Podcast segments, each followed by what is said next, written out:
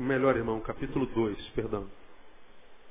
Todo lugar que eu vou no Brasil, tem pessoas que, nas igrejas onde eu vou, nas conferências, falam que pregam sermões meus.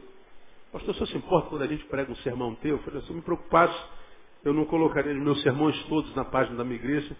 Gratuitamente, você pode baixar à vontade, pode reproduzir, pode piratear, que nem pirataria é, porque eu autorizo, né? Se você jogar meu nome no Google, tem mais de 40 páginas seguidas com, com sermões meus. Pode jogar lá que você vai ver. É uma coisa assustadora. E há alguns casos que chegam a ser cômicos. Eu preguei há bem pouco tempo atrás, numa, num, num dos estados da nossa federação. Foi muito engraçado.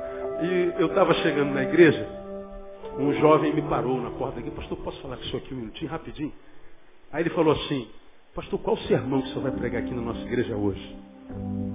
Aí eu falei, eu vou pregar é, tal sermão. Por que, que você está me perguntando? Não, pastor, porque eu sou seminarista aqui, eu já preguei uns 10 sermões do senhor aqui, e todo mundo pensa que é meu. Se o senhor pregar um sermão daqui, o pessoal vai saber que não sou eu, eu não é meu. É salafrário, né, rapaz? Você não só prega meu sermão, como não diz de quem é o sermão, né? E isso é, um, é um feito que acontece o tempo inteiro. Eu recebo e-mail, não tem um dia que eu não recebo e-mail de alguém pedindo para reproduzir. Não tem problema nenhum. Se você puder falar de quem é, é ajuda, mas se não quiser também, né, saiu da minha boca, não é mais meu, é de Deus. Essa palavra que eu vou ministrar para você hoje, não é minha não. As frases, o conteúdo é. Eu estava na internet e li um texto do meu amigo, do meu brother pastor Evaldo Ramos. Para mim, hoje é a melhor cabeça que nós temos no Brasil, das que estão funcionando e trabalhando. Né? Tem muita cabeça boa no Brasil, mas que já não está mais servindo. Desistiram da, da instituição, desistiram de, de, ministrar, de pregar, e conheço algumas que são, são mestres meus, pessoas que eu admiro a beça. O Ari não, o Ari é uma dessas cabeças mas que ainda continua servindo a igreja. Ele crê como eu que a igreja está muito doente, que a igreja podia ser muito melhor, que a igreja podia ser muito mais usada por Deus, podia ser um sal muito mais salgado e mais, mais preservador, uma luz muito mais iluminada do que ela é. Então ele crê que a igreja caminha por vales e vielas muitos, muitos equivocados, mas ele, como eu, não acredita que por causa do erro da igreja, a igreja deixa de ser igreja. Basta a gente ver o exemplo da igreja de Corinto. A igreja de Corinto é uma vergonha. Mas ainda assim, Paulo, quando escreve para ela, iluminado pelo Espírito Santo, diz a igreja de Deus que está em Corinto. Diz que eu não seria membro da igreja de Corinto nem de longe, nem, nem, nem como Cristo em casa. Né? Mas, porque ela carrega os seus erros, os seus equívocos, ela não deixa de ser igreja por isso. Então eu acredito que a igreja, ela vai mal no Brasil, mas ainda é um dos melhores lugares para se estar. Então eu não desisto dela. Eu vou permanecer nela enquanto o Senhor me permitir nela permanecer. Ah, tenho tantos amigos que me foram influência e referência, hoje não estão mais dentro dela, estão fora dela, jogando pedra nela. Ah, também joga pedra. Quando eu jogo pedra na igreja, eu jogo pedra em mim, porque eu sou a igreja. Eu estou jogando, estou cuspindo para o alto e o cuspo está caindo na minha cabeça. Então eu colho as consequências do que falo, eu estou dentro, não estou fora. O Ari é dessas cabeças maravilhosas que tem abençoado a igreja. Escreveu um, um texto muito simples, com cinco frases. Cinco frases. E eu quero transformar essa frase num sermão aqui de alguns minutos, que eu queria compartilhar com você em cima de João capítulo 2, Jesus transforma água em vinho. Eu tenho 11 sermões em cima desse texto, que eu já preguei aqui, você deve se lembrar de alguns deles. Mas em função disso que eu li, que me abençoou de forma tão... Tem nada demais aqui, é coisa mais... é, Café com leite que a gente poderia ter. Mas é assim que Jesus é. Café com leite simples, né? não precisa muita, muito pirotécnico gospel para melhorar o que Jesus disse, porque é muito simples e é assim que Deus nos abençoe. Então vamos lá, João capítulo 2, está escrito assim, três dias depois, houve um casamento em Caná da Galileia e estava ali a mãe de Jesus. E foi também convidado Jesus com seus discípulos para o casamento. Tendo acabado o vinho, a mãe de Jesus lhe disse, eles não têm vinho. Respondeu-lhe Jesus, mulher, que tenho eu contigo? Ainda não é chegada a minha hora. Disse então sua mãe aos serventes, fazei tudo quanto ele vos disser. Ora, estavam ali postas seis talhas de pedra para as purificações dos judeus, e em cada uma cabiam duas ou três petretas. Ordenou-lhe Jesus, enchei de água essas talhas, e encheram-nas até em cima. Então lhes disse, tirai agora e levai-a ao mestre-sala. E eles o fizeram. Quando o mestre Sala provou a água tornada em vinho, não sabendo de onde era, se bem que o sabiam os serventes que tinham tirado a água, chamou o mestre Sala ao noivo e disse, todo homem põe primeiro o vinho bom, e quando já tem bebido bem, então o inferior, mas tu guardaste até agora o bom vinho. Assim deu Jesus início aos seus sinais em Caná da Galileia e manifestou a sua glória e os seus discípulos creram nele. Amém, amados? Deus possa abençoar a sua palavra no nosso coração nessa noite. Você deve se lembrar que a última vez que eu preguei sobre esse tema, ah, brinquei com os irmãos que quando a gente analisa o início do ministério de Jesus, a gente tem a sensação de que Jesus poderia ter começado muito melhor o seu ministério. Eu brinquei, se eu fosse Jesus, eu não ia começar meu ministério na terra transformando o, o, o imprescindível em algo dispensável. Porque é exatamente o que aparentemente acontece aqui. O milagre foi a transformação do que em que? Quem se lembra? Transformou o que? A água em que? Em vinho. Vamos de novo. Transformou o que? Em vinho. Pois bem, água é só importante para nós ou é imprescindível? Imprescindível. Dá para viver sem água? Não. Agora, sem vinho, dá para viver? Dá. Então Jesus transforma algo imprescindível em algo de só menos importância.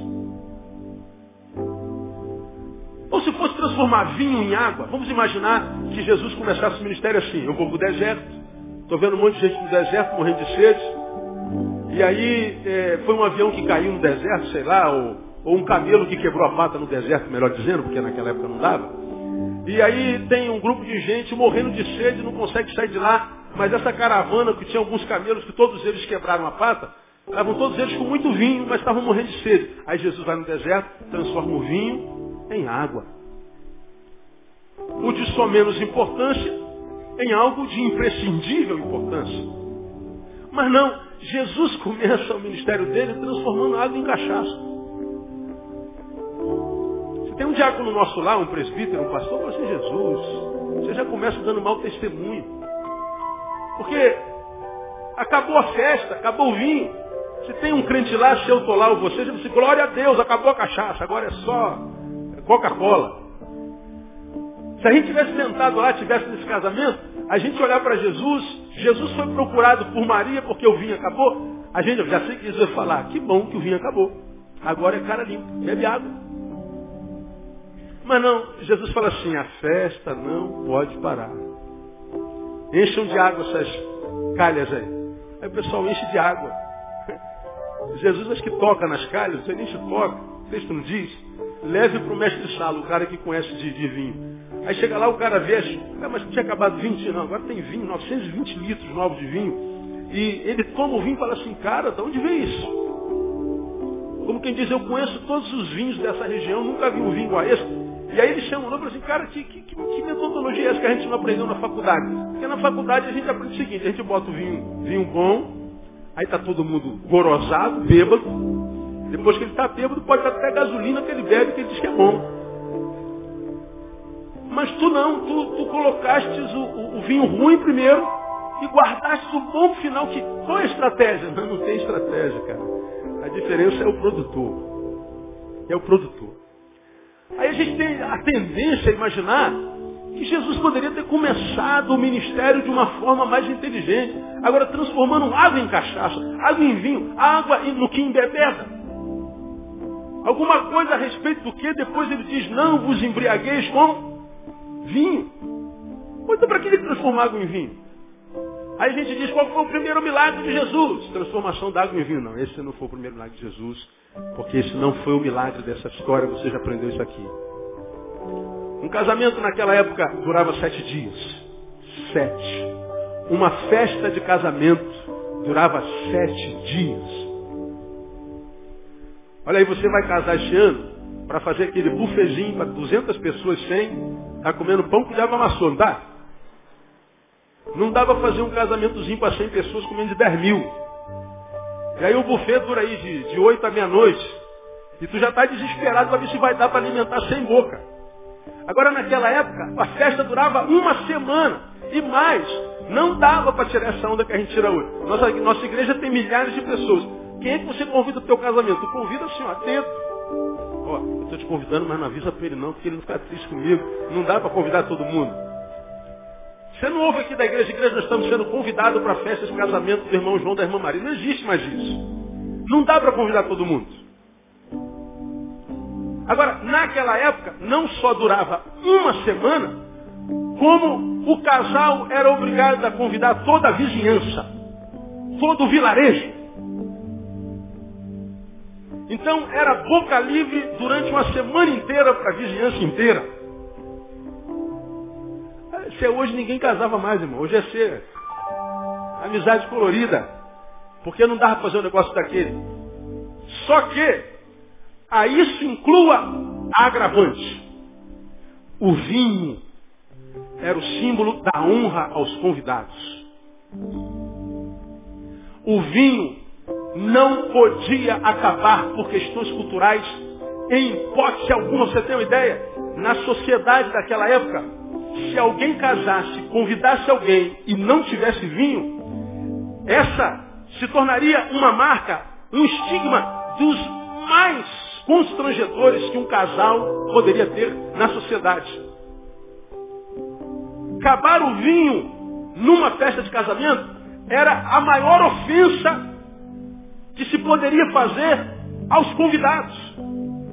O casal ficaria estigmatizado como um casal, um casal que desonrou os seus convidados, como um casal que recebeu muito mal aqueles que convidou, como um casal estigmatizado, como um casal, casal maldito.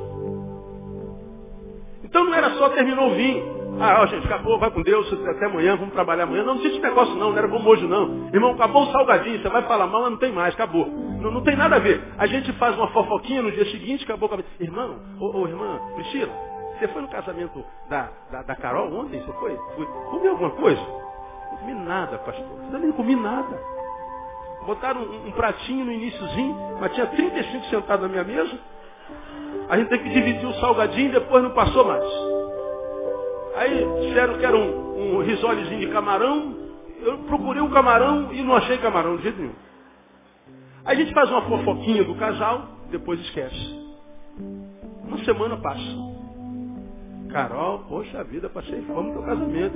Pois é, irmão, é que é, não deu para alimentar você, nem, nem você foi convidado, você foi, né? Então, aí não dá para todo mundo. Né? Se fosse só isso, estava tudo bem. Mas não, irmão, lá era desonra total da família. Quando você conhece o enredo dessa história, aí você começa a entender por que, que Jesus começou o ministério assim.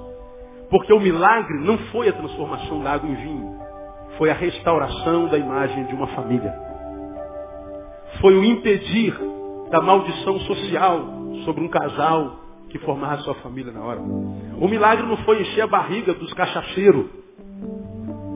Foi preservar a imagem de uma família. Agora eu pergunto a você, tem um lugar melhor para começar o ministério do que no meio de uma família?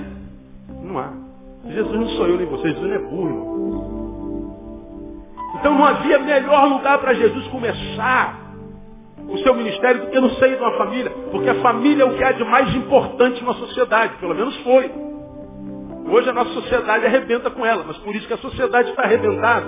Como costumo dizer, a família que era a célula máter da sociedade, hoje é a matriz de toda, toda monstrificação humana. Os monstros são formados ali. Porque a gente trata com só menos importância a família. Mas Jesus valoriza a família desde sempre. E o milagre principal aconteceu não da transformação da água em vinho, do imprescindível em algo secundário, um milagre de sem importância, um milagre bobo, um milagre de ódio. Não. Jesus estava sarando uma ferida de uma família. Jesus estava preservando a imagem de um casal que começava a formar sua família. Jesus estava honrando a figura familiar. É isso que ele está fazendo nesse milagre aqui. Agora, uma vez que a gente entende o enredo dessa história, e Jesus não está dando mau testemunho nenhum quando transforma água em vinho, eu quero passar as frases do Ari quando ele escreveu sobre isso aqui. A primeira frase é essa aqui, ó. A matéria-prima do milagre é a obediência. Por que, que Jesus fez milagre aqui? Ah, ele fez porque ele tem poder para fazer milagre. Quem acredita que Jesus tem poder para fazer milagre hoje? Quem diga, eu creio, pastor. Diga assim, o meu Deus é um Deus de milagre. Você acredita nisso, amém ou não? Pois é. Agora, algum de vocês já pediu um milagre a Deus, o milagre não aconteceu? Você já orou o Senhor pedindo uma bênção e a bênção não chegou? Por que que milagres acontecem aqui e não ali? Por que que nem sempre o milagre acontece na nossa vida? Por que que às vezes Deus atende a oração de um num milagre tão, tão, tão pequeno e de, de, de, parece de, pouca importância. Mas às vezes nós precisamos de um milagrão mesmo. E ele parece que. Os milagres não acontecem sempre. Se ele tem poder para fazer milagre. É porque quando a gente olha para esse texto, a gente imagina que ele tem que fazer todo tipo de milagre, tem que fazer todo... Não, ele é livre para agir quando quiser.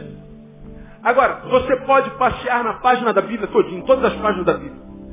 Todo milagre que você vir acontecendo, todos eles foram antecedidos por um gesto de obediência.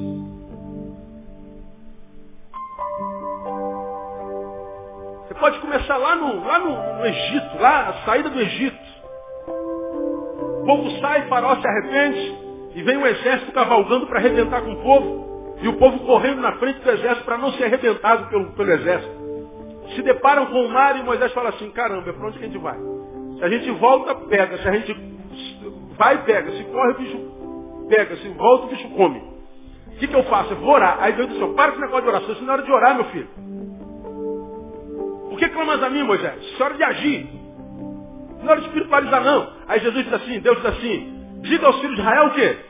Que marchem. A ordem de Deus é ilógica. Ora, mas Senhor, Senhor, Senhor, Senhor, renovou teu óculos, Jesus? O senhor foi no oculista no último ano, nos últimos seis meses? O senhor não está vendo? O senhor não sabe por que, que eu estou aqui? Eu estou aqui exatamente porque eu não tenho para onde marchar. O senhor não percebe? O senhor não sabe de tudo? Como é que o senhor não sabe que eu vim aqui exatamente? Eu estava marchando. O senhor não viu? O senhor não estava na nossa frente no redeimo de fogo? E na nuvem não estava durante o dia? Pois é, o senhor não viu que eu estava vindo bem? Por que, que eu parei? Porque tem um mar na frente. Então eu vim aqui saber o que, que eu faço. Será que o senhor não está enxergando? O senhor está o quê? Lesado? Aí Deus diz assim, marcha. Continua fazendo o que você está fazendo. Mas Senhor, tem um mar na frente. Meu filho, obedece. O que, que você estava fazendo? Eu estava marchando. E o que, que mudou? O solo. Mudou a geografia. Então, a geografia muda. Mas a missão continua. Continua marchando. O que, que Moisés fez?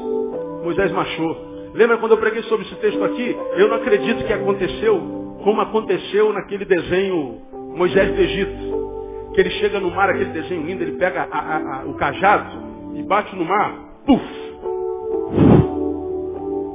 Cena linda. Mas eu não acredito que tenha sido daquela forma. Eu não. Quando Deus diz Moisés marcha, Deus estava provando a capacidade de obediência na diversidade de Moisés e do povo, e estava provando a fé de Moisés. Obedeça, meu filho. Moisés foi marchando. Ele meteu o pé na água e a água não abriu.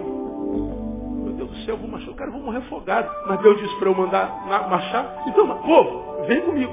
Eu fico imaginando a cabeça do povo. Moisés endoideceu. E Moisés está marchando. A água está subindo, está no joelho. Eu falei, Deus, e aí? Marcha, meu filho. E ele está marchando, a água está na cintura. E Moisés está marchando. E nada, a água está no peito, Moisés continua marchando, está no pescoço. E Moisés continua marchando, a água está subindo. A água está na boca e Moisés fica na pontinha do pé. Então, aqui se estabelece a obediência ao ilógico de Deus ou a tomada pelo medo da lógica humana.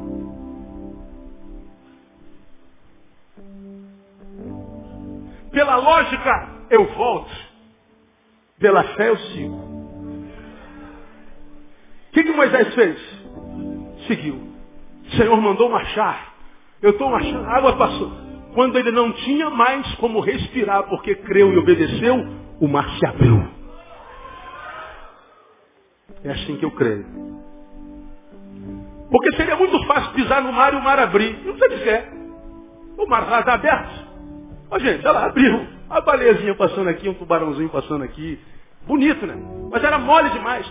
Mas não, Moisés foi marchando e quando ele não podia mais marchar com o seu próprio pé, então o milagre aconteceu. O milagre só acontece onde há obediência.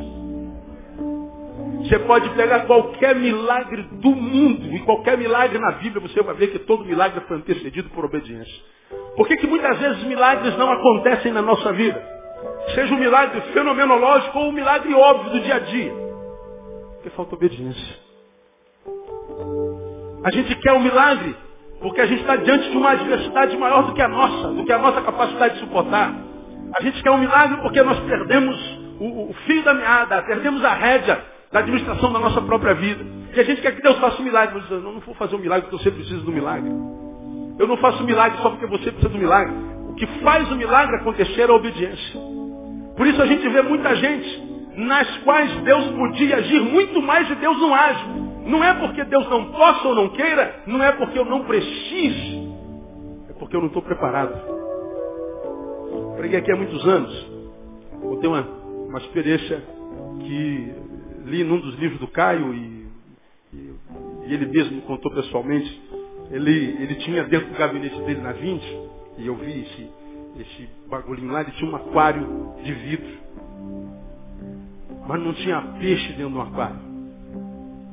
Era um aquário todo espelhado por dentro.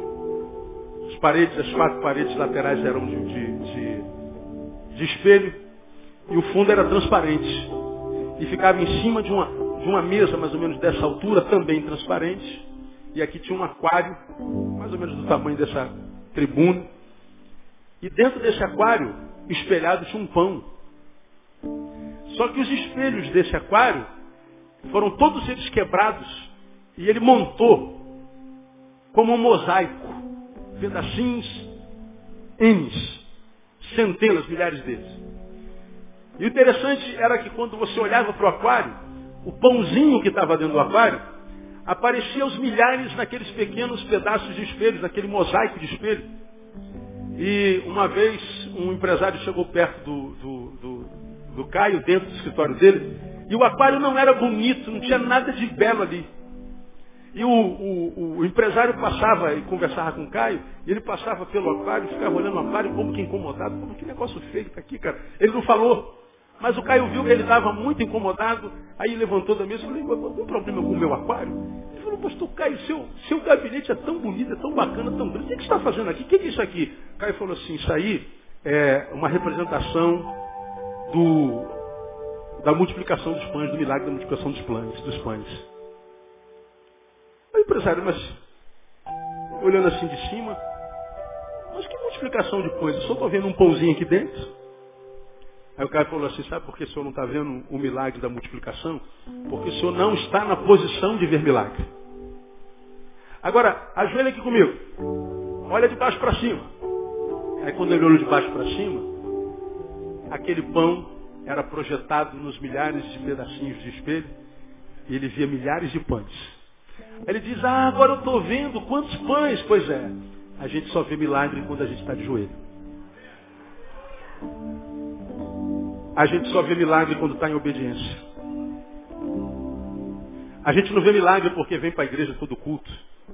A gente não vê milagre porque se relaciona com gente de Deus todo dia. A gente vê milagre quando a gente anda em obediência. Por isso quando eu vi essa frase simples do, do, do, do Ari, eu comecei a viajar. Porque milagre só acontece com obediência. Qual foi o milagre? O livramento da vergonha e humilhação de uma família. Foi uma bênção familiar.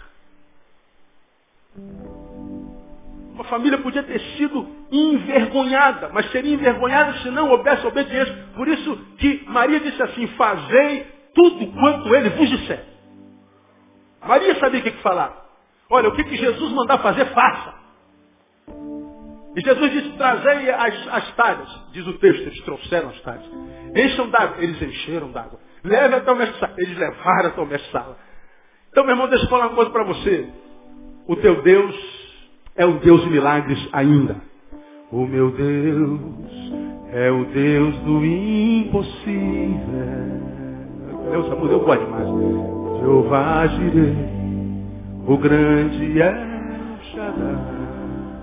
Canta com você não. Que abriu o mar vermelho e ao seu povo fez e da rocha água viva fez brotar. Declare, o meu Deus, meu Deus do impossível, que liberta, né? Que liberta encarcerados da prisão. Faz da estéreo, faz da estéreo mãe de filhos, restaura os dilata o amor dos corações que dá vista aos cegos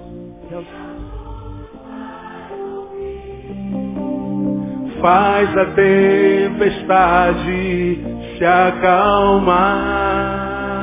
Andou, andou por sobre o mar.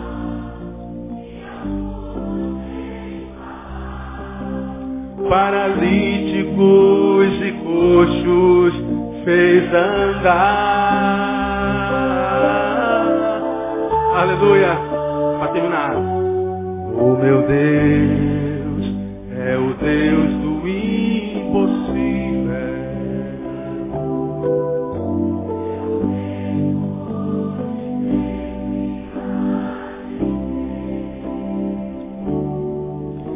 O meu Deus é o Deus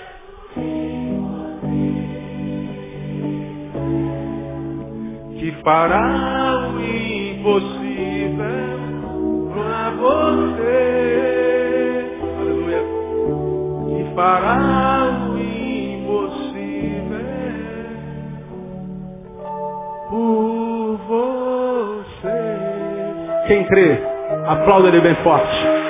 Porque o nosso Deus ainda é um Deus de milagres. Mas a matéria-prima do milagre é a obediência.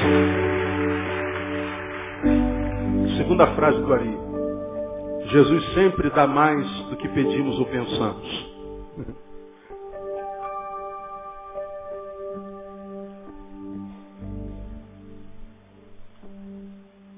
Acabou a festa, Jesus. Acabou o vinho, acabou a festa. Vergonha.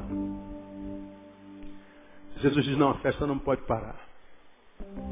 Na minha cabeça, eu acho que se Jesus fosse evangélico, ele usaria outro método para a festa continuar. Porque acabou o vinho, vergonha para a família. Se Jesus fosse evangélico, Ele não ia transformar água em vinho mesmo. Crente não bebe vinho. Bebe? Pois é. Então, ele não ia fazer um negócio desse. Mas Jesus não era evangélico. Graças a Deus. Porque se Jesus fosse evangélico, eu estou viajando. Ele poderia muito bem pegar todos os convidados e estalar o dedo, puf, amnésia em todo mundo, acabou a festa indo para casa, e os meninos não vão ser desonrados, nem vão ser envergonhados. Ele dava uma amnésia em todo mundo, ele, ele dava o jeito dele, irmão. Ele dava o jeito dele.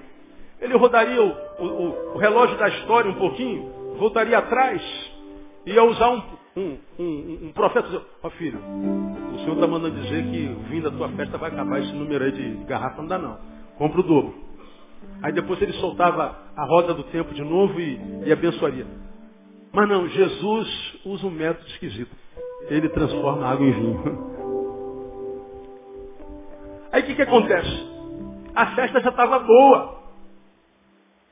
Mas o fim do vinho transformaria o que estava bom em maldição. Aí Jesus intervém. E aí depois que ele intervém, ele podia ter transformado aquela água no mesmo vinho. Que ninguém ia nem perceber que o vinho acabou, estava tudo certo. Mas não, Jesus transforma a água num vinho ainda melhor. E aquilo que poderia, parecia ser um, um tempo de vergonha, vem Deus e dá dupla honra no nome de Jesus.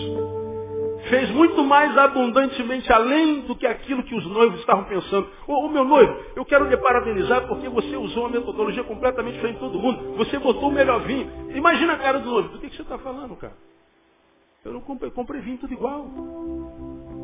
Não, não, peraí, que é isso, cara? Esse vinho que eu estou tomando agora é muito melhor. É porque ele não sabia que aquele era o vinho que Jesus tinha transformado da água. Jesus fez muito mais do que ele pedia, fez muito mais do que ele pensava. Ele não só livra a família da vergonha, como qualifica a festa da família. Ele não só evita da humilhação alcançar a família, como ele, no lugar da humilhação, duplica a honra da família. É assim que Jesus é. Sempre dá mais do que pedimos ou pensamos. E é por isso que essa frase, imagino eu, deveria ser uma frase que deveria me tirar do comodismo, da mediocridade. Essa frase deveria livrar alguns de vocês de vocês mesmos. Como livrar a, a mim de mim mesmo? Porque nós somos, como você já ouviu aqui mil vezes eu falando, o nosso maior inimigo. Porque o que Deus tem preparado para nós, está na Bíblia desde sempre, são planos de paz, um futuro de paz, de esperança. Deus é pai. E como pai, ele deseja o melhor para os seus filhos. Mas o problema é que alguns de nós, enquanto filhos, não acreditamos que nós temos capacidade para alcançar aquilo que ele sonhou para nós.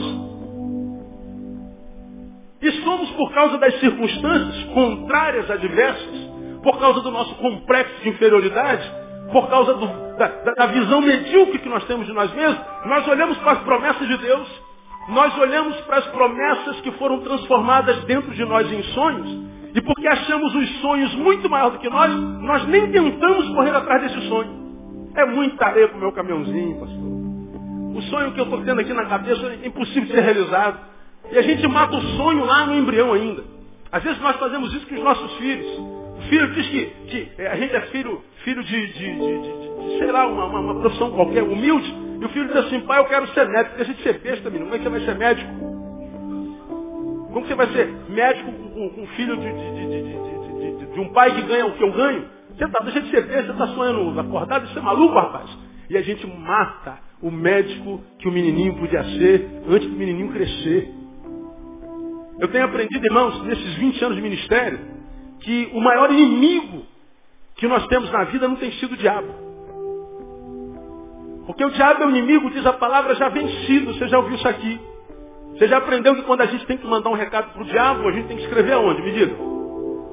Na sola do sapato. Porque a Bíblia diz que ele está debaixo dos nossos pés. Amém? Você lembra disso? Ele está vencido. A Bíblia diz que o diabo não é o inimigo a ser vencido, ele já está vencido. O nome de Jesus é o nome que o repreende. A Bíblia diz sujeitáveis, pois a Deus. Resistir ao diabo. O que, que ele faz? Ele foge. Diga o irmão que está do seu lado, o diabo foge, meu irmão. Diga para ele. Ah, pastor, eu não creio. Pois é, o problema não é meu, nem Deus, nem do diabo, é teu. O problema é teu.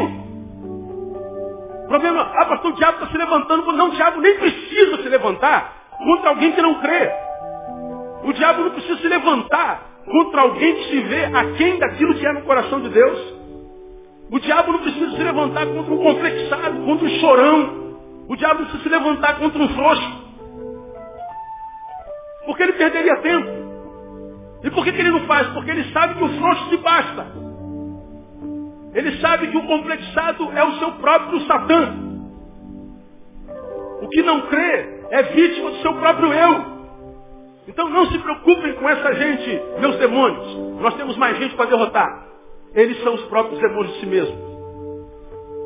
Então a palavra de Deus para nós nessa noite é Jesus sempre dá mais do que pedimos ou pensamos, meu irmão. Você está infeliz como está, você não é feliz como é. Pois bem, pega essa sua infelicidade transforma isso em combustível. E corre atrás daquele ser que você imagina em sendo será feliz. Porque o que Deus quer para você é felicidade.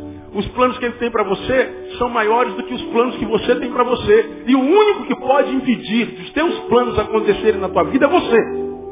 Por isso que Jesus disse, e eu já repeti isso aqui duzentas vezes, se alguém quer vir após mim, mas antes de concluir, abramos uma, uma, uma, uma aspasinha e imaginemos Jesus dizendo, se alguém quer vir após mim e quer que isso seja bom para você, quer vir após mim e quer que isso se transforme em vida na tua vida, quer vir após mim e quer que isso qualifique a tua vida, eu quero. Pois é, fecha aspas.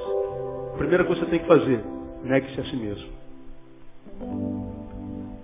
Por que você acha que Jesus manda a gente se negar? Por causa de um eu que há dentro de mim, que é meu inimigo, que está sempre me carregando para trás quando o assunto é vitória, quando o assunto é conquista, quando o assunto é glória, quando o assunto é honra.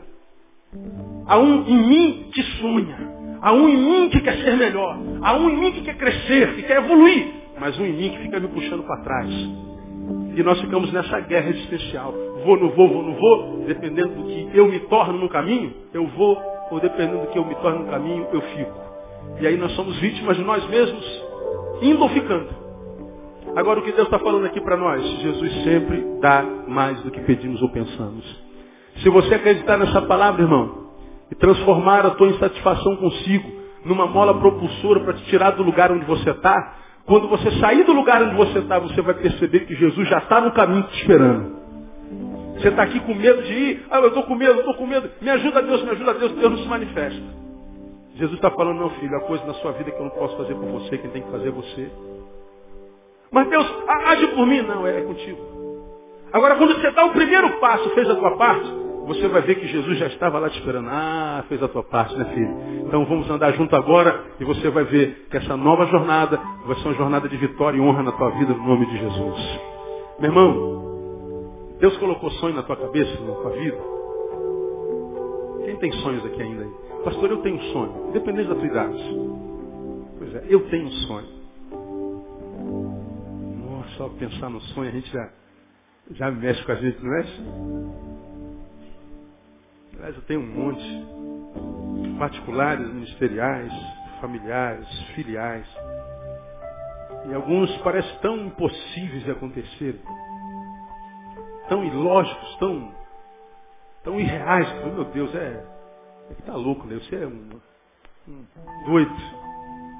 Pois é, mas aí, quando a gente tem medo de sonhar os sonhos que ele coloca dentro da gente, a gente tem que ter coragem de olhar para trás e ver quantos sonhos eram sonhos em nós no passado que hoje são realidade. Quanto que aquilo que nós éramos no passado, sendo sonhado, era grande, mas hoje, sendo que somos, se tornaram pequenos. A única coisa, como já preguei aqui, que pode mudar a realidade são os sonhos. Agora, quando você começar a sonhar com coragem e correr atrás desse sonho, você vai ver que o Senhor vai sonhar contigo e Ele será aquele que contigo te ajudará a transformar esse sonho em realidade. Diga, irmão, que está do seu lado. Deus tem algo muito melhor para você. Muito melhor. Muito melhor.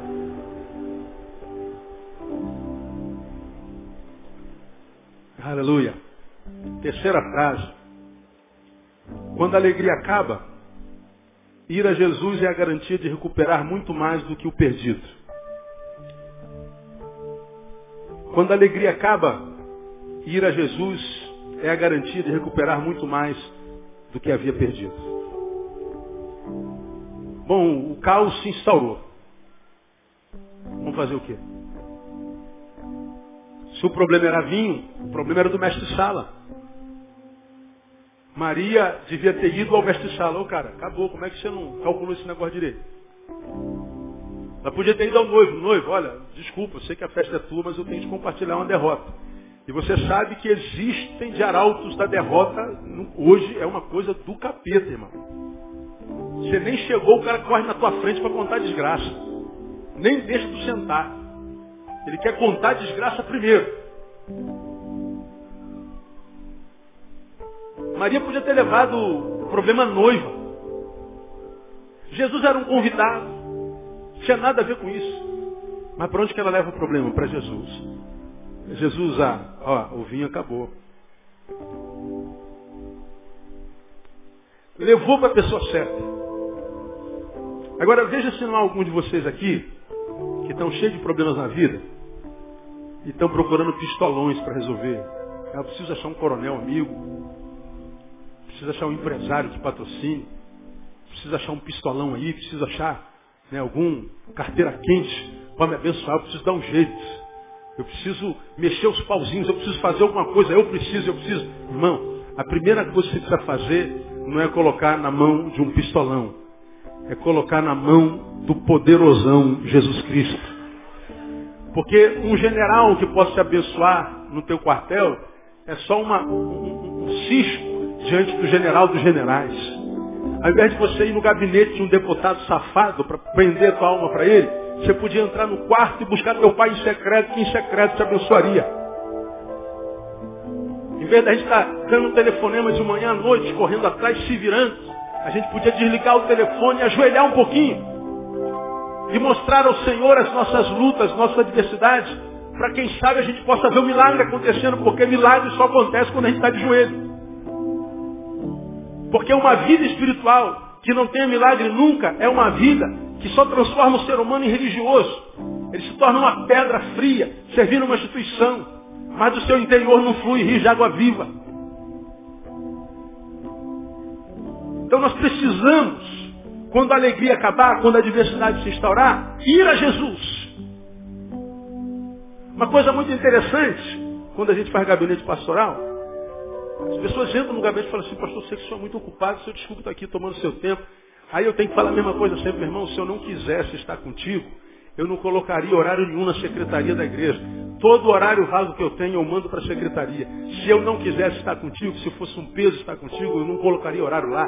Mas se eu estou aqui, você tem essa hora toda, eu estou aqui porque eu desejei estar contigo, então você não me incomoda nem um pouco. O dia que eu não quiser ouvir mais problema, eu não coloco mais horário da secretaria. Agora, se os horários estão lá, eu estou aqui porque quero ouvir problema. Ainda aguento ouvir problema. Então não é incômodo nenhum. Aí a pessoa relaxa um pouquinho. Agora, alguns de nós acham que a gente incomoda Deus quando fala com Ele. A gente lembra daquele, daquele samba que ah, cantava na minha juventude, vocês não eram nem nascidos ainda. É, os habitantes da terra estão abusando. Ao nosso Supremo Divino sobrecarregando. Ficou alto para burro fazendo mil besteiras, o mal sem ter juízo, Deus já deve estar de saco cheio.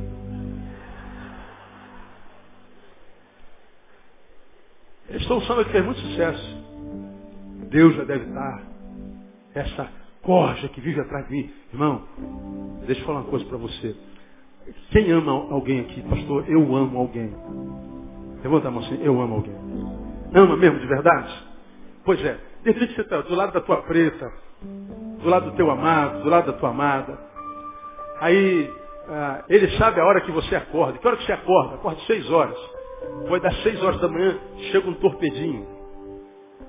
Amor, passei só para desejar bom dia. Beijo, dia de paz. Esse torpedo faz bem para tua alma ou faz mal para tua alma?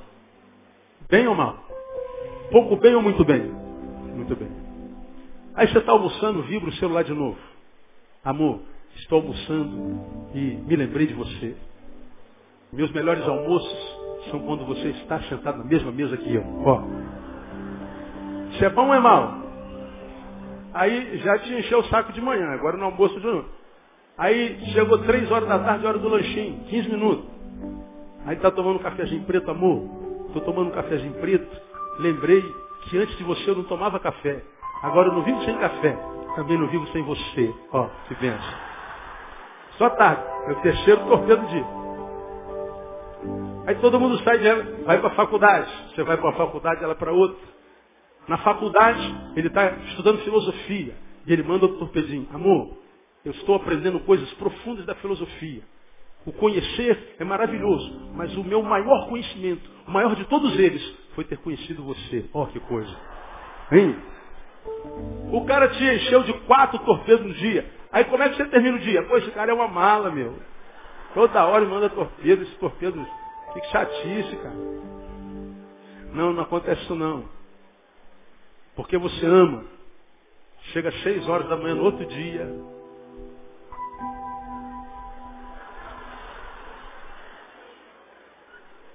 Não é verdade? Você sente falta do torpedo. Porque você ama. Agora, quando a gente fala com Deus, a gente acha que Deus fica de saco cheio. Se você ama, não se sente cheio por aquele que você ama, por que, você acha que Deus que te ama fica enjoado contigo quando você fala com Ele? Deus fica chateado quando você não manda o torpedo, quando você não entra no quarto, quando você não lembra dele. Agora, se você falar com ele o dia inteiro, Deus vai ficar muito feliz. Se você tiver contato com ele o tempo todo, Deus vai ficar mais feliz ainda. Se sair um torpedinho da tua boca todo dia de glória, de, de consideração, de graça, você vai fazer o dia de Deus muito, muito melhor do que já é sempre.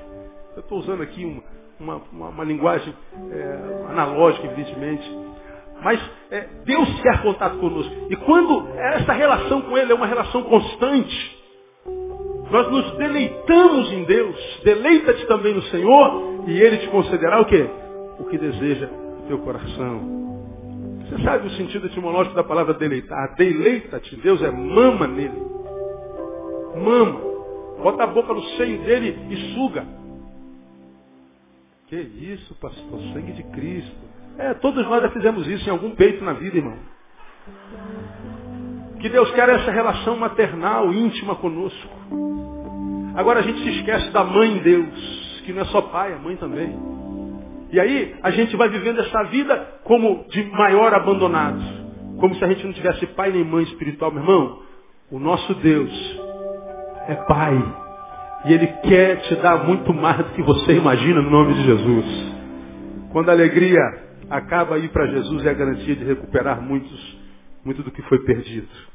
Quarta e penúltima frase. Não importa o motivo da perda, em Jesus há sempre restituição. Acabou o vinho. O que Jesus tem a ver com isso? Nada. Senhor, há um problema aqui nessa casa. O que Jesus tem a ver com isso? Nada. Nada. Mas não importa o motivo da perda. Se Jesus estiver lá, se Jesus estiver lá, há restituição. Porque o milagre começa assim. Três dias depois houve um casamento em Caná da Galileia e estava ali a mãe de Jesus. Dois. E foi também Jesus convidado para estar lá. A diferença foi que Jesus estava lá. A situação de vergonha só não pôde, é, é, só pôde ser contornada porque Jesus estava lá. Jesus estava na lista de convidados. Agora, Jesus é convidado por nós para as nossas festas? Jesus é convidado por nós para os nossos dias. Quando nós amanhecemos, convidamos Jesus para entrar nessa manhã conosco. Quando nós dormimos, convidamos Jesus para estar na cama conosco, para dormir com a gente. Pois é, muitas vezes, porque Jesus não dorme conosco, é que a gente não dorme nunca. Os pesadelos, os medos, os temores, as preocupações se tornam a nossa companhia, a dona insônia. Quando você deita, ele diz, aí meu brother Neil, cheguei, passar a noite contigo. Vai de reto, Sônia. E a Sônia não vai de reto. Temos que convidar Jesus para fazer parte da nossa agenda. Não importa o motivo da perda. Em Jesus há restituição. Por último. Onde Jesus é o convidado especial. Sempre é possível começar de novo. Eu gosto disso aqui. Onde Jesus é o convidado especial. Sempre é possível começar de novo. O, o casal estava começando a jornada conjugal e familiar. E a jornada conjugal e familiar podia terminar no início, com o término do vinho. Vergonha e humilhação. Família era um feto, e o feto podia morrer no embrião, no, no útero. Quantos de nossos projetos não são assim? Alguns anos atrás preguei uma série de sermões denominado A Geração dos Projetos Inacabados. Uma geração que começa um monte de coisa não termina quase nada do que começou. Faça uma relação, faça uma viagem aí pro teu passado rapidinho. Quantos projetos você sonhou no passado, começou e não terminou? Quantas relações começou e terminou? Quantos sonhos foram sonhados e não foram levados a efeito? Quantos projetos? Iniciou dezenas deles, mas nenhum deles teve a bênção da longevidade, a bênção da permanência. O que será? E o pior, quando o assunto é cristão, é crente, o crente diz, eu senti de Deus, senti de Deus, Deus me trouxe para cá, Deus me trouxe para lá. Eu fico vendo Deus levando tanta gente para tanta furada, eu falo, meu Deus, esse negócio de servir o Senhor é um perigo. Porque todo ano sentir de Deus ir para lá, aí o cara vai e quebra a cara. Sentir de Deus ir para cá, o cara vai e quebra a cara. Eu falei, meu Deus do céu, agora será que foi Deus que levou mesmo? Nem sempre. Porque o que Deus faz com a gente, irmão, se Deus está no negócio, o negócio pega. Agora, se Deus não mandou, aí o problema é seu. Quem te mandou você fazer o que está fazendo? Eu vivi isso aqui no início do meu ministério. Garoto novo começando o ministério, igrejinha pequenininha, e a gente queria fazer o ministério crescer, a gente queria provar para os inimigos que a gente era competente para fazer uma igreja andar. E aí a gente trabalhava feito um miserável, de manhã, de tarde e de noite. Queremos ganhar o mundo para Jesus. E a gente começa um monte de projetos e ministérios para que as pessoas olhem para a gente e vejam, olha quantos ministérios minha igreja tem, quantas áreas de evangelização, quantas coisas a gente está fazendo. Aí fazia 200 coisas meia boca. Quem faz 200 coisas meia boca, se é para Deus, não está fazendo nada. Faça uma coisa muito bem feita. Porque a Bíblia diz, maldito aquele que fizer a obra do Senhor o quê? Relaxadamente. Lembra que eu escrevi no domingo passado a maldição de Jeremias 48:10 desse versículo? Não é sobre quem não faz. Não é sobre o inútil não é sobre o alienado. De 48, 10 de Jeremias, a maldição é sobre quem faz. Maldito não é quem faz a obra do Senhor. Maldito é quem faz a obra do Senhor. Só que, relaxadamente. Fazer relaxadamente é fazer minha boca. Fazer relaxadamente é dizer que faz para o Senhor, mas na verdade faz para si. É fazer, mesmo que aparentemente seja para Deus, não é para Deus, porque Deus não mandou fazer. Aí de 92 a 97, que nessa igreja, cinco anos eu quase morri de depressão, tive problema psiquiátrico, tive amnésia, tive de tomar remédio, fiquei três meses de licença. Um inferno era isso aqui. Na minha licença médica, nas minhas lutas, nas madrugadas insones com Deus, uma das frases mais claras que Deus falou no meu coração, quem te mandou fazer o que você está fazendo, meu filho? Quem te mandou fazer o que você está fazendo? Mas Senhor, se eu fizer isso aqui, der certo, vai abençoar um monte de gente. É verdade? Vai abençoar um monte de gente. Mas quem te mandou fazer o que você está fazendo? Mas Senhor, pensa comigo, olha a lógica. Se isso aqui, pá, pum, pá, pum, pá, olha, arrebenta a boca do balão. É verdade? Mas quem te mandou fazer o que você está fazendo? Deus não tinha mandado fazer um monte de coisa. Quando eu volto, eu cancelo 90% dos ministérios. A gente não sai mais para a rua fazer nada. Não adianta tirar a gente do inferno do mundo e trazer para o inferno a igreja. Ou a gente cura o inferno igreja e transforma no microcéu, ou a gente não sai mais para lá de fora. E aí Deus começou a sarar a igreja. Quando a igreja começou a sarar, a gente começou a sair aos poucos. E os que vinham para a igreja ficavam na igreja. Eram curados na igreja, restaurados na igreja. Hoje, nós somos a Igreja Batista Betânia de Sulacap, modéstia à parte. Uma igreja abençoada, meu amado. Que tem abençoado as nações. Porque a gente faz o que Deus manda fazer. Se Deus mandou fazer, por mais lógico que seja, não entra nessa que é furado. Então, meu irmão, a palavra de Deus é, onde Jesus é o convidado especial, sempre é possível começar de novo. Então, faça coisas na tua vida onde Jesus possa ser parceiro, onde ele possa estar e se sentir bem. Comece projetos nos quais ele possa ser inserido. Porque se os teus projetos Jesus não for inserido, saiba que você é mais um pretenso à frustração especial. Vai perder tempo na vida. Eu amei essas palavras aqui, me abençoaram muito. A matéria-prima do milagre é a obediência. Precisa de um milagre? Não basta subir monte e fazer jejum, não. Tem que obedecer.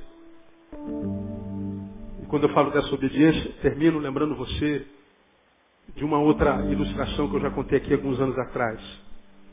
Um filho apaixonado por seu pai, muito apaixonado por seu pai.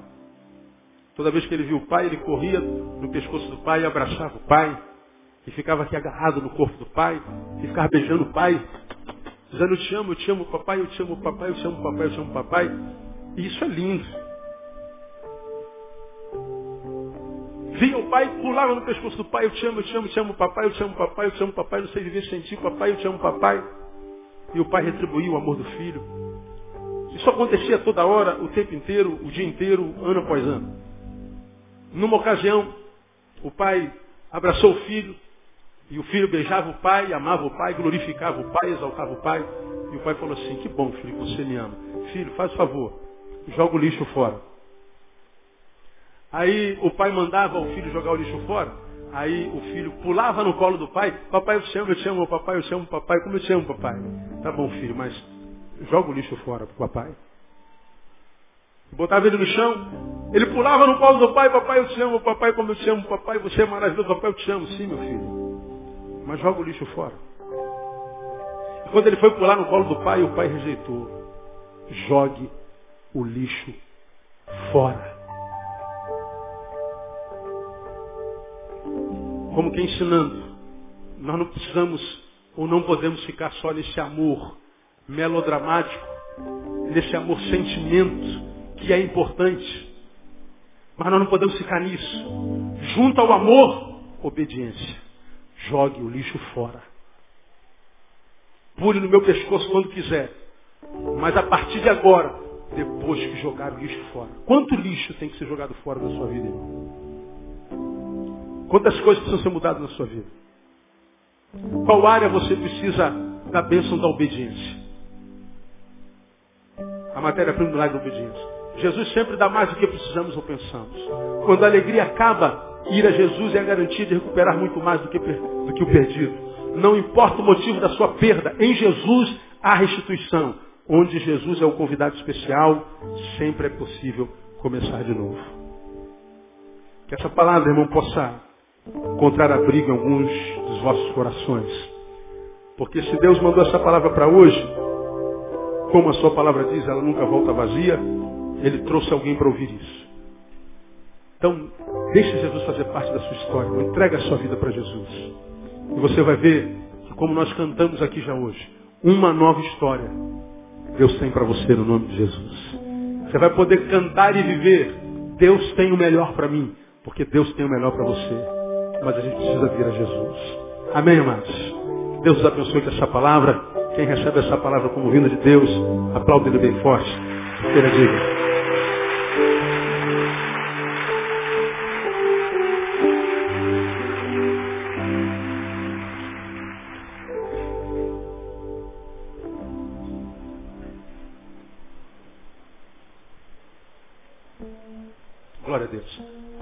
estamos ah, caminhando no final do nosso culto, vamos terminar mais cedo, portanto, dessa noite. Mas eu não queria terminar hoje, irmão, sem orar por você que está aqui,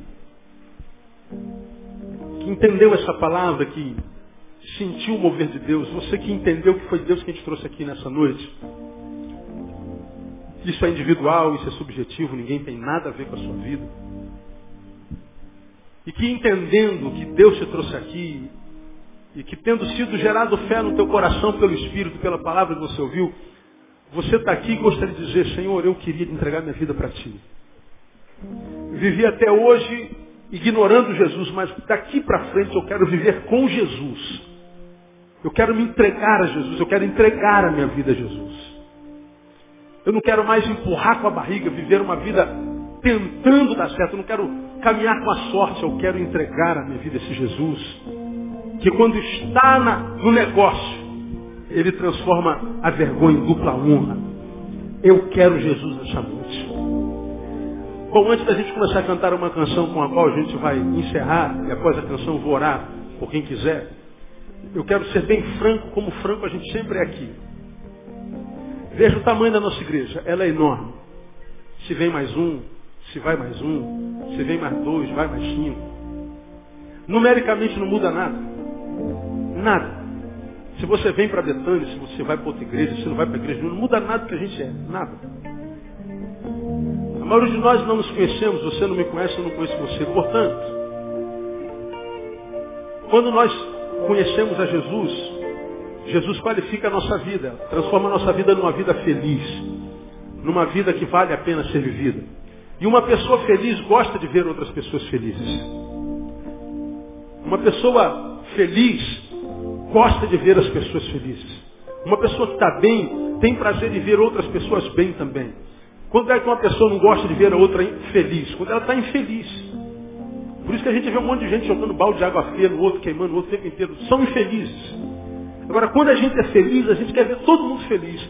Como Jesus nos tirou das trevas, como Jesus mudou a nossa vida, não estamos falando de religião. Você conhece um monte de crente miserável, infeliz, mentiroso, fracassado. Mas você também conhece um monte de crente, gente boa, sangue bom.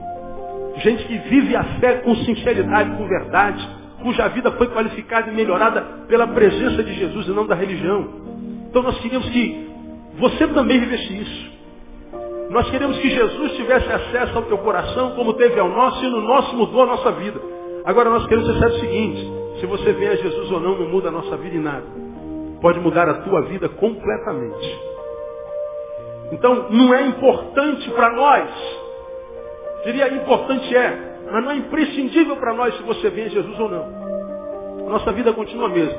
Nos alegraríamos muito porque sabemos que é mais uma alma que saiu das trevas e foi plantada na maravilhosa luz de Deus.